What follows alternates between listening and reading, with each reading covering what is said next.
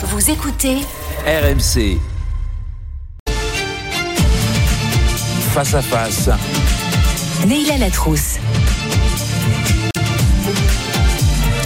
Avec mon invité Mathilde Panot, présidente du groupe La France Insoumise à l'Assemblée nationale. Bonjour Mathilde Panot. Bonjour. Merci d'être sur RMC Merci et. BFM TV ce matin. À votre place hier se trouvait Gérard Larcher alors qu'aujourd'hui commence la galère pour les Français qui souhaitent partir en vacances ou en euh, week-end. Voilà ce que ce qu'en disait hier le président euh, du Sénat à ce même micro.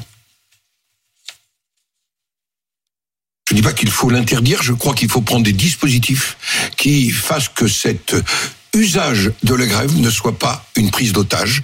Voilà pourquoi il sera intéressant d'examiner euh, rapidement la proposition de loi, de faire qu'il ne soit pas dans les possibilités euh, de- d'exercer ce droit dans des conditions où les usagers sont pris en otage. La proposition de loi qu'évoque Gérard Larcher, c'est sanctuariser quelques jours dans l'année en dehors de la grève. Franchement, quelques jours dans l'année, Mathilde Panot sans grève, c'est pas la mer à boire. Eh ben si c'est la mer à boire parce que le droit de grève c'est la démocratie sociale. Le droit de grève d'abord est constitutionnel et j'observe avec attention que même le président du Sénat ne souhaite pas euh, respecter euh, la constitution. Donc ça c'est la première des choses. Deuxième des choses, rappelez-vous il y a quelques semaines seulement lors de la colère des paysans qui d'ailleurs recommence euh, jusqu'au salon de Et on l'agriculture. va en parler. eh bien, euh, tous ces gens, donc les, notamment les républicains, disaient le blocage des routes, il n'y a pas de problème parce que ils disaient à la fois Monsieur Attal face, euh, Mais ils Monsieur pas Darmanin les vacances, les, face les à la- agriculteurs. Oui, non, mais d'accord, mais bloquer les routes, ça, ça, ça empêche aussi des gens. Et il disait à ce moment-là, il n'y a pas d'ordre s'il n'y a pas d'ordre juste économiquement. Eh bien, il devrait dire la même chose sur euh, lorsque la SNCF là- se met en grève, les contrôleurs en Mais ce l'occurrence. n'est pas interdire la grève, c'est quelques jours, les départs en vacances. Mais vous, Les départs, non, les retours mais- en vacances. Mais vous vous rendez compte de, de, de ce que ça veut dire Ça veut dire qu'il y a certains jours où vous ne pourriez pas revendiquer.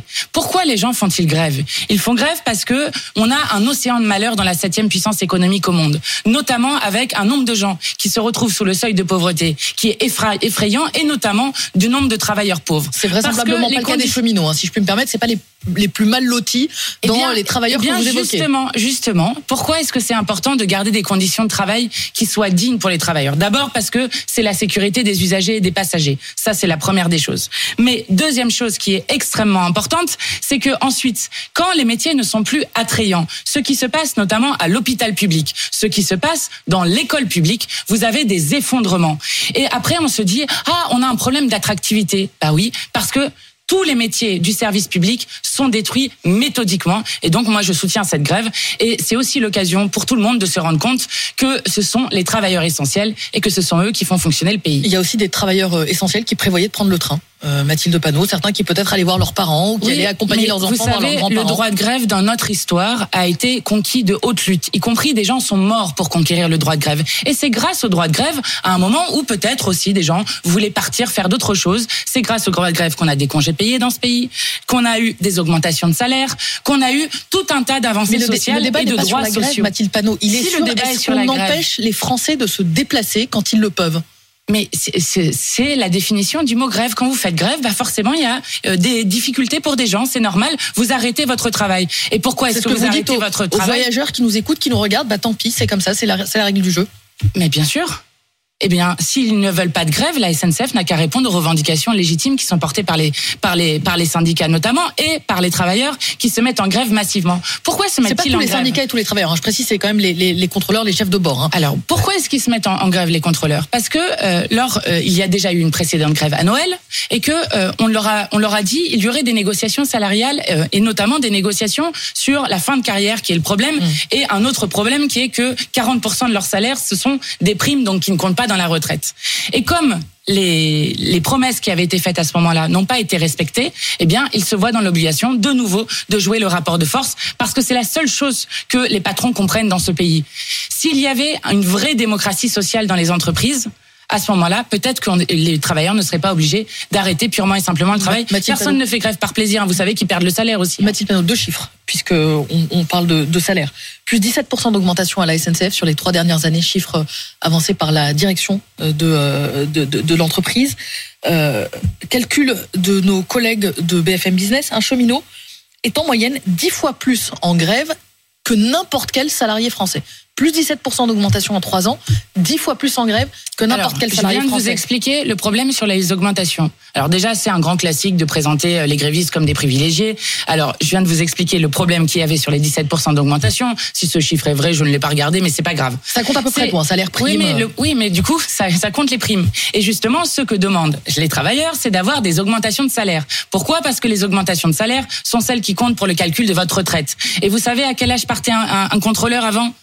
À 55 ans. Aujourd'hui, c'est 60 ans. Maintenant, on leur dit c'est 64 ans. Donc, non seulement on a volé deux ans de retraite à tous les Français, mais en plus, on leur dit maintenant, vous ne pouvez plus revendiquer. Que- Ça, c'est la, la première chose. La deuxième chose, moi, je salue celles et ceux qui combattent dans la société pour les droits de tous. Parce qu'en 2019, quand on a fait reculer la retraite à point, que voulait nous imposer Emmanuel Macron, ce sont les cheminots qui étaient en première ligne avec la RATP et d'autres. Et c'est grâce à eux, eh bien, que cette retraite à point n'a pas été les mise en Français doivent place. leur dire merci.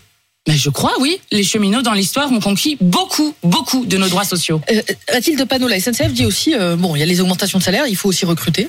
La SNCF recrute de nouveau. Il y a les investissements dans le rail. Est-ce qu'il faut choisir entre augmenter d'un côté les contrôleurs euh, et de l'autre faire les 900 recrutements prévus cette année, 900 recrutements qui, qui étaient prévus aussi euh, l'an dernier, euh, les 100 milliards qu'il faut investir dans le ferroviaire? Alors non, et il faut d'ailleurs euh, investir massivement dans nos services publics, ce que nous demandons depuis des années, ce que ne permet pas notamment l'Union européenne. Je vais vous dire pourquoi la France a un train de retard. Regardez, là j'ai les dépenses des pays européens dans leur infrastructure ferroviaire en euros par habitant.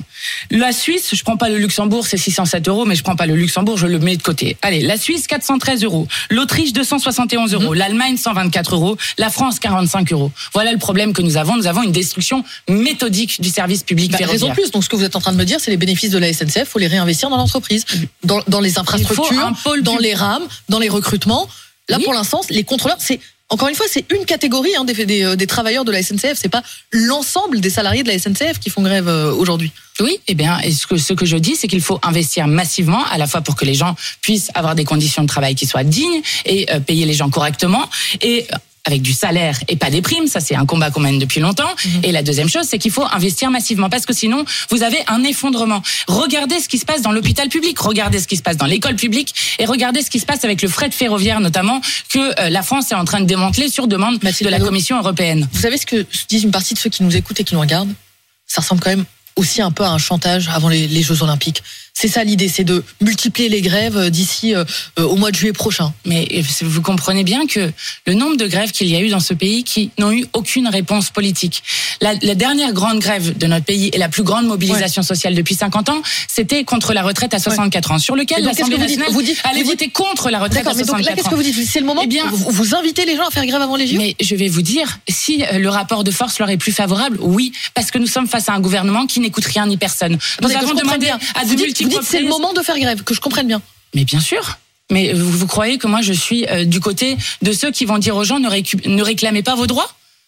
Vous croyez que moi je suis d'accord avec le fait que par exemple on n'ait pas augmenté les salaires de ce pays, on les ait pas indexés sur l'inflation alors que les, les produits alimentaires ont augmenté de 23 Il y avait un mot d'ordre l'an dernier pendant les retraites, c'était bloquer euh, l'économie. Euh, c'est ce qu'il faut faire avant les, les Jeux Olympiques. Si je vous suis, hein. Mais écoutez, quand le gouvernement n'entend rien d'autre, ni le vote de l'Assemblée, ni un plus grand mouvement social depuis 50 ans, ni toutes les grèves qui se multiplient pour l'augmentation des salaires pour dire les gens veulent vivre de leur travail. C'est exactement la même chose que ce qu'ont dit les paysans que je soutenais aussi. Eh bien oui, je crois que quand vous avez des rapports de force à faire, parce qu'un gouvernement n'écoute que le rapport de force, eh bien il faut utiliser le rapport de y force au compris pendant les Jeux Olympiques? Pas de trêve? Pour la grève. Ben non, mais vous- enfin, je sais pas si vous comprenez ce qui est en train de se passer. Nous sommes dans la septième puissance économique au monde, et il y a un Français sur trois qui dit Donc ne des pas grèves manger à pendant sa les, faim. pendant les Jeux, vous dites oui. Bah oui. Enfin, je, je- enfin, je, je, si soit ils répondent aux revendications, qui sont des revendications que nous ne portons pas d'hier. Je veux dire, ils auraient très bien pu faire en sorte d'augmenter les salaires, de faire en sorte d'avoir des meilleures conditions de, tra- de travail. Ils ont fait tout le contraire. Ils ont détruit le code du travail. Ils ont euh, supprimé les CHSCT. Bon, euh, ils vont dans l'inverse de tout ce qui est le progrès social qu'il y a eu dans notre pays depuis des années, qui là aussi a été conquis par la grève. Mathilde Panot, j'en viens à l'agriculture. Euh, une note de renseignement que BFM TV a pu consulter s'attend à ce que euh, le salon de l'agriculture puisse être pour le moins houleux et que notamment des personnalités de gauche y soient mal accueillies. Comment expliquez-vous que vous ne soyez pas perçu comme les euh, alliés des paysans alors que vous défendez euh, les prix planchers, alors que vous défendez la sortie des accords de libre-écge Alors déjà, on a. Pourquoi est-ce qu'ils vous en veulent Alors non, euh, non, ça c'est une généralisation qui en est faite. Nous avons euh, des paysans qui sont avec nous et même beaucoup.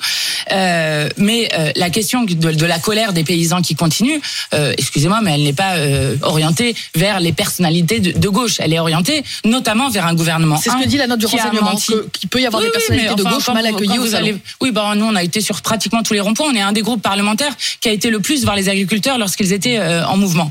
Donc pourquoi est-ce que la colère continue? Parce qu'ils n'ont pas répondu. euh, euh, aux revendications qui étaient celles de pouvoir vivre de son travail et notamment ça c'était la loi que nous avions portée nous groupe parlementaire de la France insoumise au moment de la niche parlementaire du 30 novembre 2023 où nous proposions des prix minimum garantis pour assurer un revenu digne à l'ensemble des paysans ce que la Macronie a refusé ça c'est la première des choses deuxième des choses ils ont menti notamment sur les négociations sur le Mercosur, sur lequel ils ont dit euh, nous ne voulons plus de l'accord du Mercosur. Or, la France n'a pas retiré son mandat et la Commission européenne vient de confirmer que les négociations continuent avec le Mercosur. Ils ont Négocier et signer, c'est pas la même chose.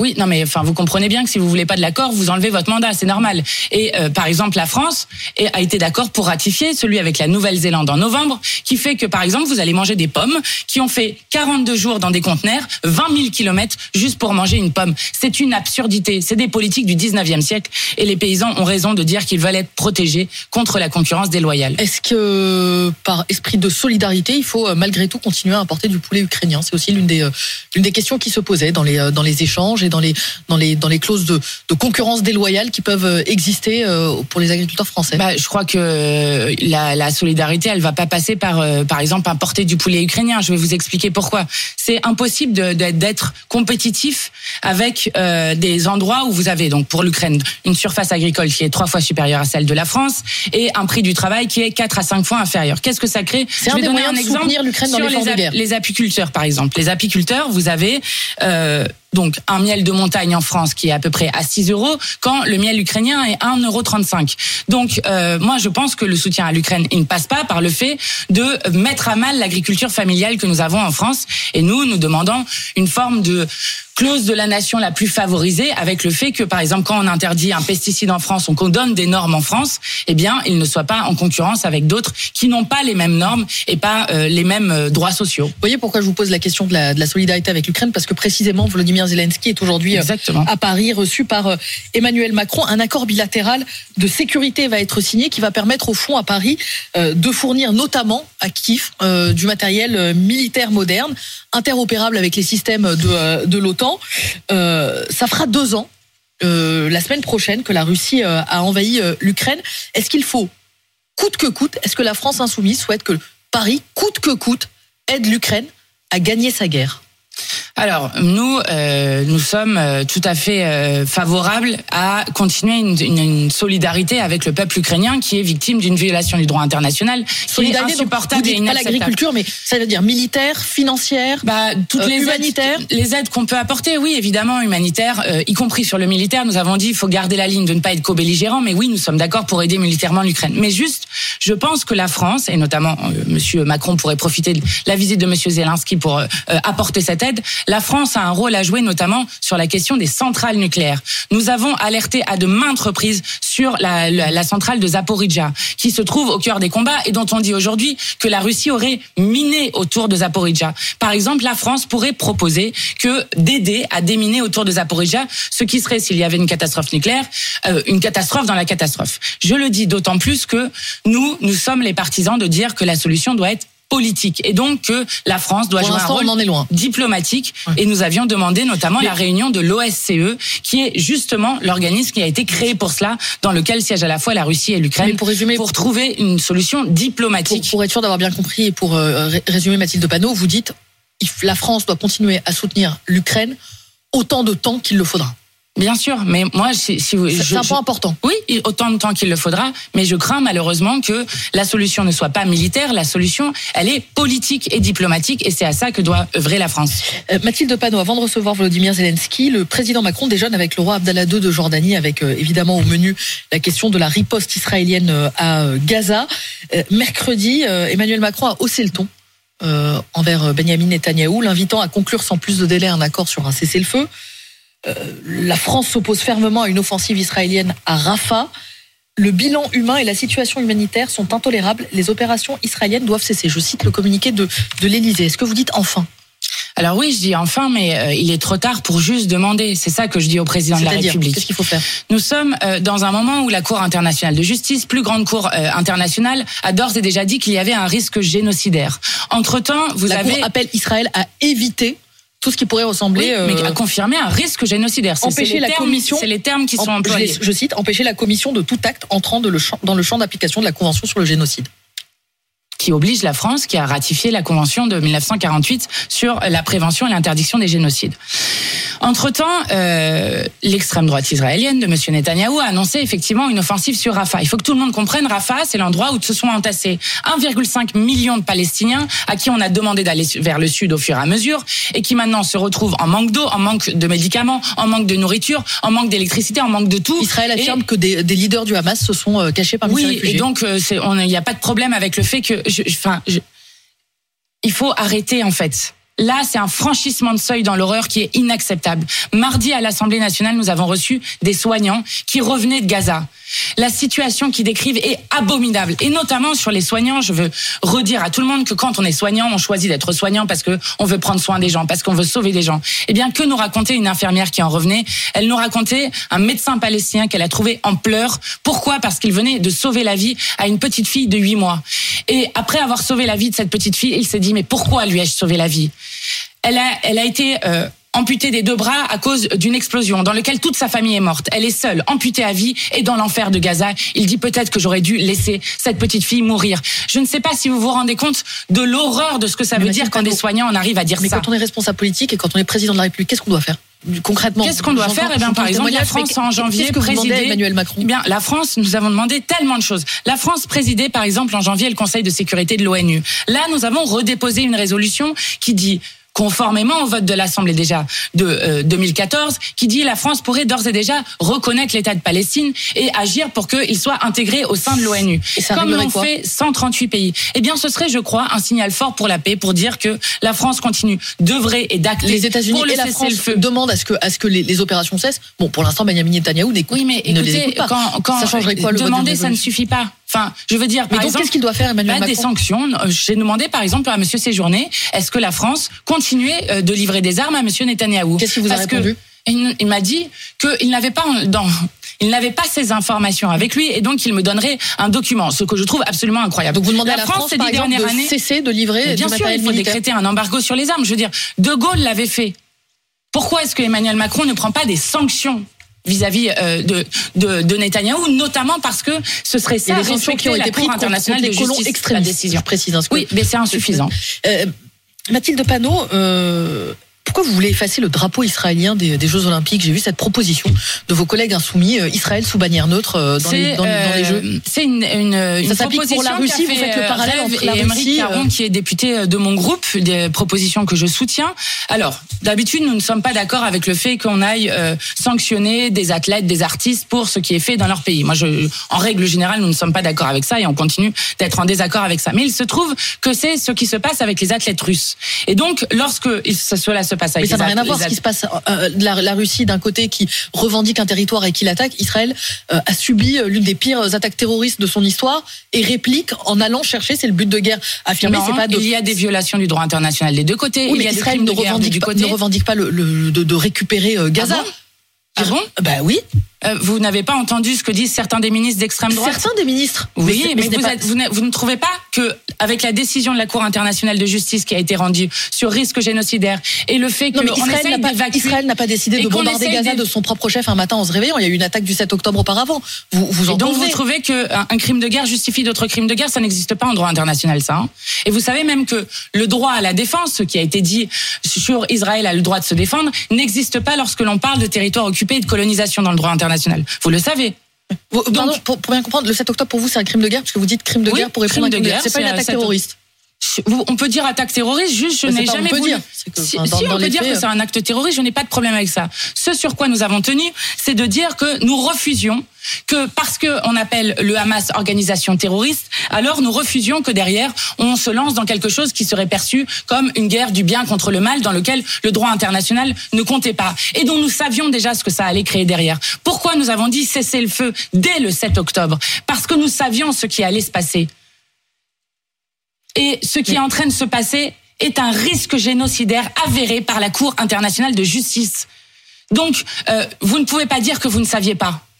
C'est pas c'est pas la question de. On, Si, si, c'est la question qui est posée. C'est qu'il y a eu une attaque terroriste le 7 octobre. Et alors, que vous et faites alors lorsqu'il y a eu une attaque non, mais- terroriste en France, est-ce que la France a été commettre un Lorsqu'il- génocide à quelque part Non, Mais attendez. la France n'a pas fait ça. Mais on n'est pas en train de dire qu'Israël commet un génocide. Vous dites, vous, vous dites risque génocidaire. C'est un point qui est soulevé par la Cour de, ju- de justice Oui, et internationale. l'Afrique du Sud Mais a pour de nouveau enfin, saisi euh, la Cour non, internationale ce que- de justice, ce que je Oui, salue. mais d'accord, mais ce que vous dites là, vous dites, vous avez l'air de faire un parallèle entre l'attaque russe contre le sol ukrainien et la riposte israélienne avec je vous l'accorde, et c'est la position de la France de dire que il y a euh, peut-être des frappes euh, et un nombre de morts démesuré, mais enfin c'est pas la même chose de dire puisque les athlètes russes ont été mis sous bannière russe, alors les athlètes israéliens, selon la même jurisprudence, doivent être Vous sous êtes d'accord que la Russie commet des crimes de guerre et des violations du droit international Oui ou non? La Russie Oui. Alors, et- et êtes-vous d'accord sur le fait que Israël commet en ce moment des crimes de guerre qui ont été actés par la Cour internationale de justice et, euh, euh, et des violations du droit international? Oui ou non? Je- je- Donc, qu'est-ce qui est différent entre les deux? Non, mais je- j'entends Donc- votre donc point, la Mathilde question, mais c'est ce n'est de pas la dire- position de- pour l'instant. C'est juste de- une position de, la cohérence qui est internationale. La question de cohérence. Et je vais vous dire, nous ne pouvons pas fermer les yeux sur ce qui est en train de se passer. Y compris ce que disait l'Afrique du Sud, c'est que nous sommes peut-être en train de voir le Panot. premier génocide du 21e siècle directement sur nos portables. Merci. Nous ne nous tairons pas. Si Mathilde Panot, présidente de, euh, du groupe La France Insoumise à l'Assemblée nationale, 8h53 sur RMC et BFM TV. Bonne journée.